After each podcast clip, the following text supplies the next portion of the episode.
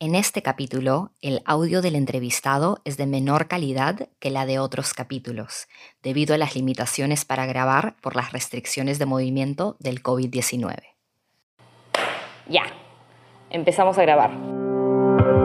Hola, yo soy Claudia Valdivieso y esto es Nuestras Historias, un podcast donde peruanos cuentan un poco sobre sus vidas, ayudándonos a entender a nuestra sociedad. En el capítulo de hoy, Saor. Empecé a mostrarme en fotografías artísticas, en pinturas, y luego lo compartía en Facebook. Mi papá un día lo vio y me escribió diciendo que ya era tiempo de que recordase que tengo un padre, una madre, y que no puedo andar exigiéndome, que lo mío es mi problema, que no tenía por qué transgredir a los demás con mis exhibiciones. Saor es de Yurimaguas. Estudió en la Escuela de Bellas Artes de Iquitos y pertenece a la comunidad LGBT. Es artista, cantante y modelo. Desde la grabación de este podcast, Saor ha cambiado de pronombre. Ahora usa el pronombre ella. Me gustaba mucho la tecnocumbia. Bailaba las canciones de Roscarina, de Rosiguar y otros grupos. Y como la mayoría de cantantes de tecnocumbia eran mujeres, yo quería bailar como ellas usaba sus ropitas apretadas. Yo quería ser así, me movía así pues. Y eso no lo veían tan mal mis padres, porque incluso ponían el café de roscarina y me hacían bailar. Me decían, baila hijo, baila. Me da risa eso. ¿Había otras situaciones donde a tus papás sí les molestaba tu forma de ser? Cuando cantaban baladas, yo quería cantar la parte de mujer. Me decían, no puedes cantar una canción de mujer. Y yo a escondidas lo hacía de más grande ya por el tema de mi pelo, porque a partir del 2012 empezó a crecer y empecé a parecer mujer, y la gente comenzó a confundirme. Eso no le ha gustado a mi mamá y a mi papá tampoco. ¿Cuándo te comenzaste a dar cuenta de que las personas te creían un poco diferente? Desde pequeño me he sentido diferente. Tengo memoria de eso. Uno crece con la idea de lo que es normal. Lo que te dicen está bien uno va interiorizando esas voces, la de tus padres, la de tus vecinos, y eso se mete en tu cabeza y lo crees.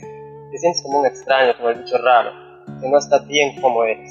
De muy niño tenía actitudes femeninas. Cuando me, me visitaba mi prima, ella llevaba sus muñecas y a mí me gustaba jugar con ellas. Me acuerdo que un día una tía se acercó y me dijo, los niños no juegan con muñecas. Y yo me quedé petrificado, sin saber qué responder. Incluso me han pegado varias veces cuando no me comportaba como un varoncito. En el colegio también fue horrible.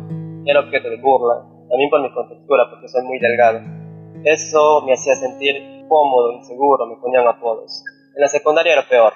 La gente veía que a los chicos les gustaba una chica y a las chicas les gustaba un chico y yo no me podía inventar historias, prefería no tocar el tema. Igual creo que se daban cuenta y me decían, no sé, chivo, maricón y todas sus variantes. ¿Sigues en contacto con alguien del colegio? Ahora han creado un grupo de WhatsApp y yo estoy ahí. Ahora puedo entender que quizás no lo hacían con tanta mala intención y si lo hicieron era por falta de información. Que dentro del círculo de amistad de toda esta gente terminaron habiendo lesbianas, gays y bisexuales. Creo que ellos también han cambiado su perspectiva. Creo que formar parte de madurar, porque tal vez lo haces de chivolo por hacerte el bromista, yo qué sé, cuando creces te das cuenta de que puede afectar a la gente. En esta época em, que suena un poco em, fuerte, un poco aislada, eh, ¿tuviste alguna persona o personas eh, que sí te aceptaban como eras? Creo que siempre hay alguien. Quizá en su primer momento no lo hubo de manera tan visible, ahora sí. Tengo la suerte de tener mejores amigas que son muy cercanas a mí y a las que les cuento gran parte de lo que me ocurre. De hecho, me han ayudado en momentos en los que me he sentido muy mal, como también han estado presentes en momentos en los que he sido muy feliz. Y así que me considero afortunado por tenerlas. Las personas de la comunidad LGBTIQ+, pasamos por un proceso que se llama aceptación personal y te toma un tiempo. A mí me tomó mi tiempo. Y ser mayor de edad, ser libre, poder hacer lo que yo quería hacer, me ayudó enormemente. Llegué a comunicárselo a mis padres y al tiempo ellos me hablaron. vivía en Yurimaga, y en ese momento estaba estudiando pintura en la Escuela de Artes. Como dije, al principio sí fue duro, pero después con el tiempo, sobre todo cuando ya terminé de estudiar, se empezaron a mostrar un poco más, no sé, empezaron a entender un poco más. De hecho, no creo que la relación sea perfecta, porque hay altibajos, cosas que se tienen que, conversar, supongo yo, con el tiempo, y que en su dado momento se tendrán que conversar para limar asperezas y tener una relación más llevadera. Pero mirándolo en retrospectiva, creo que han habido grandes cambios respecto, sobre todo a mi apariencia. Toleran, creo que mejor el hecho de que lleve el cabello largo y que tenga una apariencia antigua.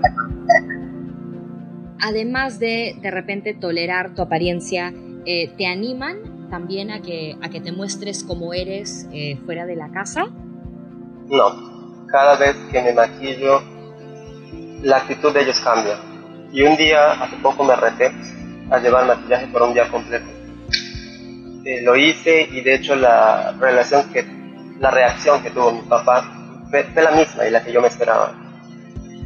Y durante todo el día, en ese día, no me habló como normalmente lo hacía. No es que hablara tampoco mucho, ¿no? pero en diferencia otras veces no.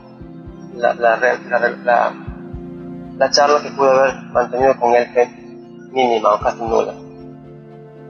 ¿Y te acuerdas eh, cuál fue el, el primer momento en que empezaste a sentirte cómodo siendo tú mismo? ¿Dónde estabas? ¿Qué, qué estabas haciendo? Creo que fue a partir del 2015, cuando ya tenía el cabello largo. Y cuando, de una manera un poco inesperada, me empecé a ver en el espejo y no veía ni a un hombre ni a una mujer sino una combinación de ambas, como en un término medio. Y dije, bueno, esto soy, no me lo vi venir, no lo esperé, pero ya que es tan natural es tan natural en mí, debo aceptarlo. Así que a partir de ese momento, creo que empecé a sentirme más cómodo conmigo mismo y empecé a mostrarme un poco más como realmente era frente al mundo, porque durante ese tiempo todavía tenía que ir a clases, volver y tener una vida, bueno, como la que tiene cualquier estudiante, ¿no? pagar este, los servicios, ir al mercado, comprar cosas, en fin. Y creo que sobre todo este año influyó mucho en cómo yo soy ahora. De hecho, recuerdo con bastante cariño ese año. ¿Cómo descubres que la androginia era con lo que te identificabas? No es normal tener que descubrir quién eres en Internet. A mí me pasó. Yo investigué. Entre el 2012 y el 2014 sobre modelos y la moda porque sentía mucho interés. Pero nunca me vi a mí mismo como uno, hasta que descubrí a los modelos andrógenos, ahí lo supe. Fue la inspiración para sentirme seguro conmigo mismo, con mi cuerpo, con mi talla. La masculinidad no va a desaparecer de mí porque me siento así, pero también quiero poder expresar la feminidad y creo que la androginia es una forma en la que puedo hacerlo y me siento bien, porque quiero estar en el medio. Eso es quien soy. ¿Cómo fue ese momento en Internet en que descubriste la androginia? ¿Qué, ¿Qué, hiciste con esa información? ¿Le contaste a alguien? Solo guardarme muchas cosas para mí mismo. Y supongo que lo que hice fue guardar fotos, porque lo que encontré fue eso. Y leer un poco. Y me di cuenta de que, yendo sobre todo a un modelo, en ese entonces era todavía hombre, se podría decir, porque ha transicionado y ahora es mujer se llamaba André Pejito. Y viéndolo a él, pude verme a mí mismo, era como si me estuviera viendo en un espejo. lo que sentí fue mucho cariño, respeto y, admiración por él, porque teníamos esta singularidad en común. Así que creo que eso también influyó mucho a que yo tomara eh, coraje y valentía para poder expresarme como realmente era ver algo en Internet puede a veces parecer que es bien lejano, ¿no? Que existe como en otros países. Eh, ¿Buscaste referentes locales o cómo hiciste para traer esa realidad a donde tú estabas? Durante ese momento, fue entre el 2012 y 2013, de hecho yo no conocía a nadie andrógeno en Iquitos. así habían chicas trans y gente gay, lesbiana, etc., con la que yo todavía no tenía casi contacto. Y era como estar solo. De hecho, sigo sintiendo que como si estuviera solo a pesar de pertenecer a una gran comunidad. Así que mm, creo que con el tiempo han ido apareciendo cada vez más personas que se están volviendo más visibles, así que yo creo que con el tiempo eso va a ir cambiando.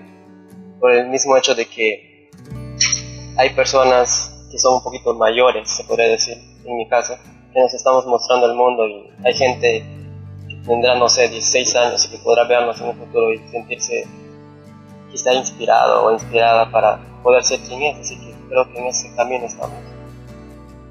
Y fue cuando descubriste eh, la androginia que empezó tu sueño de ser modelo andrógino o cuándo se da eso? Sí, en el 2015 hice fotos como modelo andrógino para un amigo. Él me habló para participar en un concurso de belleza en Iquitos que se llama Mis Amazonas. En ese tiempo yo tenía el cabello largo, pero no sentía ningún tipo de interés para con los certámenes de belleza. Pero en el siguiente año me entró el interés, lo empecé a considerar y me atrajo, sobre todo porque tenía que ver con la moda, estaba vinculado con la moda de alguna manera. Porque te juntabas con fotógrafos, te enseñaban a caminar, a maquillarte, en fin, y me atreví a hacerlo. Mis amigas me ayudaron con la ropa y el maquillaje, y me fui al casting con una propuesta diferente. Quería mostrarme como un andrógino. ¿Cómo así el mostrarte como andrógino era una propuesta diferente frente a las otras concursantes? Yo no me puse relleno ni nada. Fui con un vestido y zapatos, con el cabello corto pero maquillado. Y adentro del concurso me explicaron que se trataba de expresar la feminidad y tuve que adaptarme a ciertas cosas porque trataban de mostrar la belleza y el cuerpo femenino pero yo ya tenía claro el ser natural. No gané, pero me sentí una reina esa noche. Vencí todo, el miedo, los prejuicios. Pude ser quien necesitaba ser y eso es algo que nunca voy a olvidar. Conocí a gente muy bonita, aprendí bastante y me ha servido mucho. Creo que además del, del objetivo de tener representatividad en, en la comunidad trans, lo que el concurso busca también es empoderar a las personas que participan haciéndolas sentirse seguras dentro de un espacio seguro para la comunidad. Así que, siguiendo esta idea, yo creo que la gente de la comunidad se siente cada vez más segura, se va al, casting y participa, y de hecho todos los años es cada vez más grande, porque se sienten seguros y seguras dentro de ese lugar, porque te forman de acuerdo a, la forma de pensar, creo yo, en base al amor quitarse los prejuicios de la cabeza, como también eh, tener conceptos claros de cosas que quizás no nos enseñan en el colegio, como la diferencia del sexo, del género, la identidad, etc. Creo que también tiene una función informativa y educativa dentro del concurso. La comunidad que encontraste en Mis Amazonas eh, suena como importante para ti. Mencionaste que conociste a mucha gente bonita. ¿Cómo ha impactado esa comunidad en ti? La verdad uno no sabe qué te va, qué te va a venir y qué te da para el futuro hasta que lo encuentra a veces sin querer, ¿no? Y yo encontré ahí gente muy bonita de la que escuché de algunas sus historias y la verdad me di cuenta de que de alguna manera yo no tenía una vida tan, no sé cómo decirlo, tan sufrida porque algunas de las participantes incluso llegaron a comentar que estuvieron a punto de suicidarse. Y eso me pareció realmente horrible y me afectó de alguna manera. Y eso generó que yo tenga muchísima más empatía con cada una de ellas porque en apariencia podía ver que eran, no sé, fastidiosas, burlonas entre ellas, criticonas, en fin, pero cada quien tiene una historia y un dolor, heridas, cicatrices ¿Hay espacios donde eh, tú te sientes seguro ahora? Creo que el primer espacio seguro que encuentro es mi hogar, mi casa, a pesar de que la relación con mis padres no sea perfecta. Y otros lugares seguros para mí yo creo que serían los más cercanos, como el caso de mis familiares porque a pesar de que haya cierta apertura para la comunidad en general, la comunidad LGBTI, para ser más, directo, en otros espacios culturales, sociales, artísticos, etc., sigue habiendo cierto, cierto rechazo, yo creo, de manera indirecta. Podríamos hablar de que existen espacios seguros dentro de la comunidad, de la sociedad, pero a la vez existe también otro. Espero que cambie. Según una encuesta del INEI a la comunidad LGBT más peruana, 63% de encuestados indicó haber sufrido de discriminación y o violencia. Los principales lugares donde indicaron que esta discriminación y o violencia ocurren es en espacios públicos, el ámbito educativo, los medios de transporte, los espacios comerciales y de ocio y el ámbito laboral. Me ha pasado que necesitaba buscar empleo y no conseguía porque me miraran raro por tener el cabello largo o por tener la apariencia andrógina. No sé, les parecía raro. Es difícil conseguir un trabajo normal, por así decirlo, si no eres como ellos quieren que seas. Por ejemplo, hubo un tiempo en el que, en el 2019, julio del 2019, cuando me regresé a Iquitos, estaba buscando trabajo porque tenía que buscármela. Así que fui varias veces a lugares como para limpiar o ser ayudante de cocina. Y la gente al verme tenía una reacción, pero tenía una reacción mucho más distinta a la, a la primera cuando escuchaban mi voz. Esto siempre pasa. Porque puedo dar una apariencia de, de, chica en un principio, pero al escuchar mi voz todo cambia, porque mi voz es esta, es, es bastante grave y se podría decir masculina. Así que que haya este cambio drástico entre una cosa y otra y que vengan de la misma persona, pues debe ser, no sé, de alguna manera debe ser un shock, no lo sé. Trato de, entenderlo y no puedo. Así que me ha resultado difícil, por eso es que yo me las he buscado durante ese año maquillando, limpiando incluso, pero de manera más este, independiente. Solo vestirme neutral o masculino, no es que no me guste la ropa femenina, sí me gusta, pero tengo miedo porque es algo que todavía tengo que trabajar yo personalmente. Aunque tengo una chompa de corto crop con dos panditas y unos corazoncitos. Me lo he puesto una vez. Y yo me puse muy feliz un día porque mi papá me vio usar esa chompita en su delante. ¿Cómo fue que la compraste? Es una anécdota divertida. Fue una vez que me fui a comprar ropa y me dije, aunque quizás suene ofensivo, no sé, y me disculpo si es que es así, Chivo si no compras algo de mujer. Chivo si es que no sales de esta tienda comprando ropa de mujer. Me puse ese reto.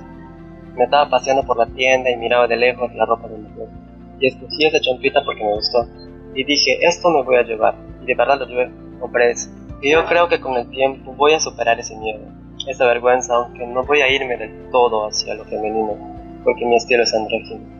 Y por más que me confunda con una chica, quiero, quiero dar esa sensación de neutralidad. Me hubiera gustado ser más yo en la secundaria, demostrar quién era, responderles, gritarles algo, porque me tragaba todo y ni siquiera mis padres lo sabían. Quizá habría intentado ser más yo, defendido más mi persona, pero ya pasó, agradezco eso. Todo lo que me ha pasado, sea bueno o sea malo, ha permitido que sea quien soy, más fuerte, que entiendo más cosas. No cambiaría nada. Mi vida ha sido buena a su manera, con todo lo que he vivido. ¿Qué crees que es lo que le impide a alguien revelar quién es realmente? Creo que el primer obstáculo que tenemos para revelar quiénes somos es el miedo a que nos dejen de querer. Hay gente que corre con muchos tipos de cosas en sus casas. Es complejo el tema. No todos tenemos la misma suerte. Hay casos donde hay violencia de parte de los, de los padres. Incluso algunos los matan. Como dije, es muy complejo pero yo me atrevería a decir que confíen en el amor de sus padres, más allá de que se los aceptan o no. Es algo que se debe de comunicar porque nos libera. Y tratar de ser uno mismo, defender tu persona y tus ideales. Atreverte, olvidarte de todo el mundo, porque no vas a hacer las cosas por el resto, debes hacerlas por ti. ¿Qué es lo que tú quieres hacer? ¿Qué es lo que tú quieres lograr? Y eso, piensa qué es lo que quieres recordar de aquí a 20 años porque no quieres arrepentirte de las cosas que no has hecho. Eso es aceptar, eso es amar. Con este capítulo concluimos la primera temporada de nuestras historias. Ya estamos trabajando en la segunda temporada. Así es que si tú o alguien que tú conoces tiene una historia que quisiera contar en el podcast, escríbenos a nuestras historias podcast@gmail.com y cuéntanos la historia. Podría formar parte de nuestra segunda temporada. Sin más, le agradezco a Saur por compartir su historia con nosotros. Nos vemos en la próxima temporada para escuchar más de nuestras historias.